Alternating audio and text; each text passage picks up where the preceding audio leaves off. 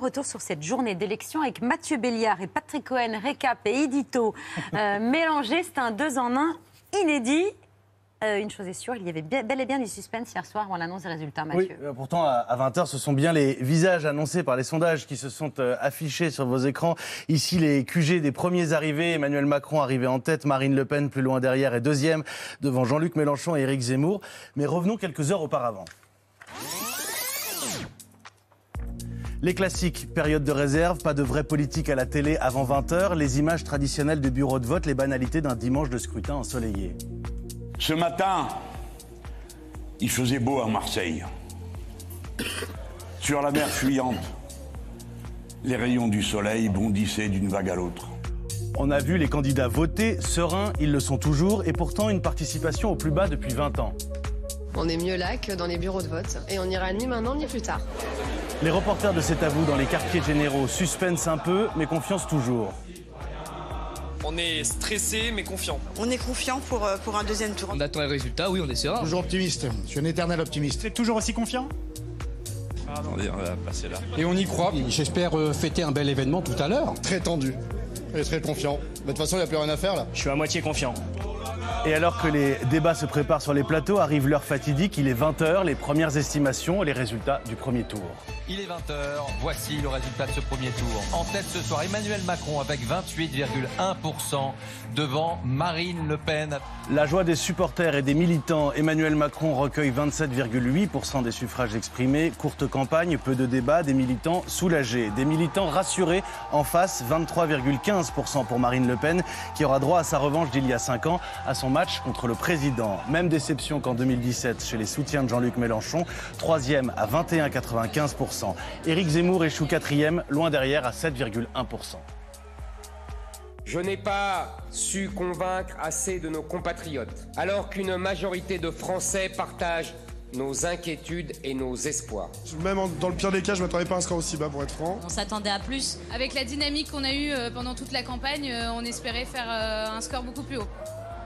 C'est le jeu des élections, il y a les déçus et les très déçus. Les partis qui se voyaient au-dessus du palier de remboursement des 5%, Valérie Pécresse 4,8%, Yannick Jadot à 4,6%. Ces enjeux vitaux, vitaux pour notre pays, ont été largement ignorés dans cette campagne confisquée. Je n'ai pas réussi. J'assume en responsabilité toute ma part dans cette défaite. Il devance Jean Lassalle, Fabien Roussel, Nicolas Dupont-Aignan, Philippe Poutou, Nathalie Arthaud et un autre fiasco de la présidentielle, Anne Hidalgo à 1,8%, le Parti socialiste en dixième position. La question de sa survie et de sa raison d'être est même posée. C'est un échec historique. Il faut le reconnaître. C'est la fin du PS tel qu'il a existé, c'est certain. Euh, 1,8%. Hidalgo est, est sur une autre planète. Je ne sais pas où elle en est aujourd'hui, mais enfin, s'il y a une marge d'erreur, c'est elle-même qui est une marge d'erreur. Reste une autre surprise et un sourire, celui de Jean Lassalle qui fait mieux que doubler son score de 2017 devant le PS, devant le PC, devant Dupont-Aignan avec 3,1%. Je crois plus que tout à la jeunesse, à l'espoir, et je crois plus que tout à la République et à la France. Des résultats, Patrick, qui ne sont définitifs que depuis 13h30 aujourd'hui. Oui, avec en tête donc trois candidats qui concentrent près des trois quarts des suffrages, Emmanuel Macron, Marine Le Pen et Jean-Luc Mélenchon, qui étaient déjà là il y a cinq ans et qui ont tous progressé en voix malgré euh, la baisse de participation. Emmanuel Macron a ainsi amélioré son score de plus d'un million de voix, score euh, assez remarquable, hormis François Mitterrand en 88, mais au sortir d'une cohabitation, il est le seul président à avoir gagné des voix à l'issue de son mandat. Marine Le Pen progresse de 460 000 malgré la concurrence d'Éric Zemmour et Jean-Luc Mélenchon de 655 000 en 2017. euh, Il l'a souvent répété, le chef des Insoumis avait manqué le second tour pour 620 000 voix. Cette fois, 421 000 suffrages le séparent de Marine Le Pen, soit la moitié des électeurs de Fabien Roussel, le communiste accusé d'avoir torpillé les chances de la gauche. À noter que jamais sous la Ve République, un candidat n'avait fait un score aussi élevé 22% pour Mélenchon, sans se qualifier pour le second tour en 69. Le communiste Jacques Duclos avait obtenu un peu moins. Les sondages ne voyaient pas Emmanuel Macron et Jean-Luc Mélenchon aussi haut. Alors d'abord, ils ont donné l'ordre d'arrivée, mais il y a eu un effet de vote utile ou de vote euh, stratège. Et comme il y a cinq ans, des choix de dernière minute, on le voit dans les enquêtes réalisées hier, d'après Harris Interactive, 30% des électeurs ont pris leur décision dimanche ou dans les jours qui précèdent. Pour Mélenchon, ça monte à 42%. Avec des électeurs de Mélenchon qui disent à 30% avoir voté utile contre 45% qui expriment un vote d'adhésion. Même phénomène chez Emmanuel Macron, 26% de vote utile. Un vote utile au détriment de qui? Les vieux partis euh, pris en tenaille et réduits en miettes. D'après l'IFOP, Emmanuel Macron a récupéré 37% des électeurs de François Fillon d'il y a 5 ans. Marine Le Pen, Éric Zemmour et Valérie Pécresse se sont partagés euh, le reste de cet électorat Fillon, euh, pratiquement à parts égales. Quant à Jean-Luc Mélenchon, il a rallié un tiers du vote Benoît Hamon de 2017, environ 800 000 électeurs tout de même, oui.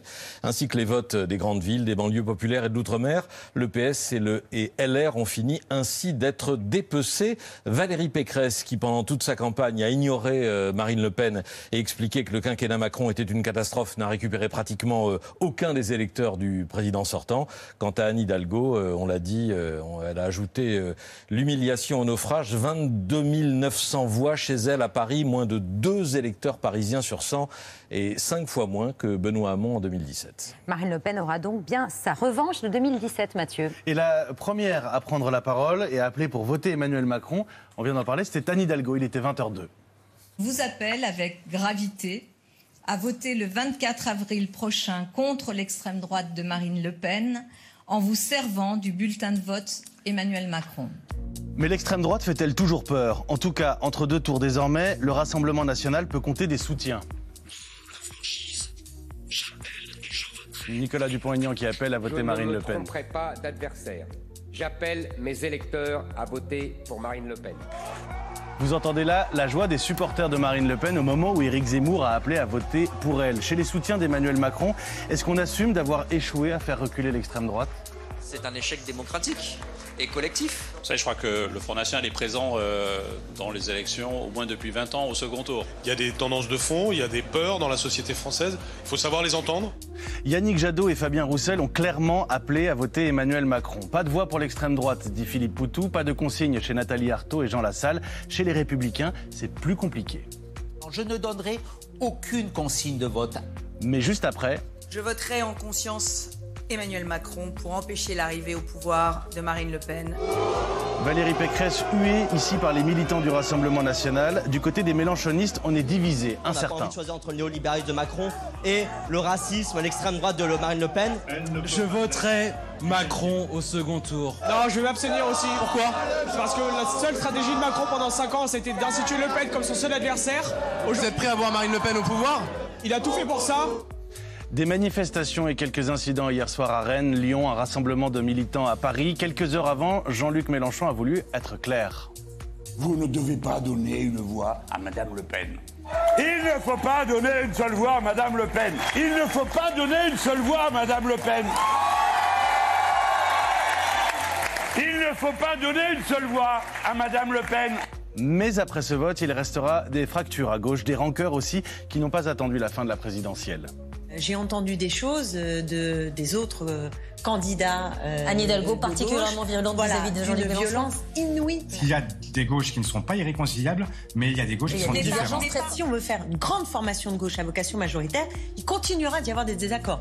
La survie des partis aussi reste la question des candidats non remboursés sous les 5%. Europe Écologie Les Verts lance un appel aux dons pour rembourser les 6 millions engagés pour Yannick Jadot.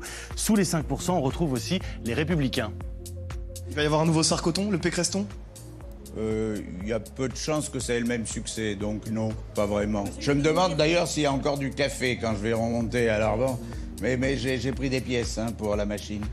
Sauf que ce sont 7 millions d'euros qui manquent au parti et Valérie Pécresse, endettée personnellement à hauteur de 5 millions, a bien appelé à l'aide ce matin. J'ai besoin de votre aide d'urgence d'ici le 15 mai pour boucler le financement de cette campagne présidentielle. Un deuxième tour, un, nouveau duel Macron-Le Pen qui se présente quand même bien différemment de 2017, Patrick. Oui, avec un rapport de force nettement plus serré. Hier soir, Ipsos sortait un 54-46 en faveur d'Emmanuel Macron. Il y a cinq ans, au soir du premier tour, le même institut donnait 62-38. Et après le débat télévisé, Macron avait euh, gagné des points pour l'emporter par 66 contre 34. Un quinquennat plus tard, le regard des Français euh, a changé sur les deux finalistes. Je vous donne pour l'illustrer quelques chiffres tirés d'une autre étude Ipsos publiée hier soir. Les Français demeurent euh, pessimistes dans leur majorité. Ils pensent que la situation du pays va se dégrader dans les années qui viennent, quel que soit le candidat élu. Mais ils sont 30% 30% à penser que la France ira mieux si Marine Le Pen devient présidente. Pour Emmanuel Macron, c'est 21% seulement. Et pour leur situation personnelle, vous avez 27% de Français qui pensent qu'elle va s'améliorer en cas d'élection de Marine Le Pen. Si c'est Emmanuel Macron, 14%. Mais le second tour ne veut pas se jouer sur le niveau d'adhésion à l'un ou à l'autre des candidats. Non, compte tenu de la polarisation du pays, euh, ce sera le tout sauf Macron contre le tout sauf Le Pen, d'où le besoin pour les deux candidats de tenter de parler à ceux qui pourraient les détester un peu moins que leur adversaire, notamment à gauche, surtout à gauche, dans ce vaste électorat Mélenchon, désormais en déshérence. Hier soir, Marine Le Pen a curieusement oublié de parler de ce qui fut son thème fétiche, l'immigration, pour se consacrer au pouvoir d'achat, euh, son point fort. Elle a évoqué son ambition sociale et promis de recoudre les fractures, ce qui euh, médicalement est assez bizarre ou audacieux. dans le meilleur Et oui. Emmanuel Macron, lui, qui porte comme un boulet son projet de recul de l'âge de la retraite à 65 ans, a promis tout à l'heure à Denain d'enrichir et de compléter son projet, mais euh, pour l'instant sans en dire plus. Pour l'heure, d'après Ipsos, euh, l'électorat de Jean-Luc Mélenchon a l'intention de voter à 34% pour Emmanuel Macron, à 30% pour Marine Le Pen et à 36% de rester à la maison. C'est la clé du second tour.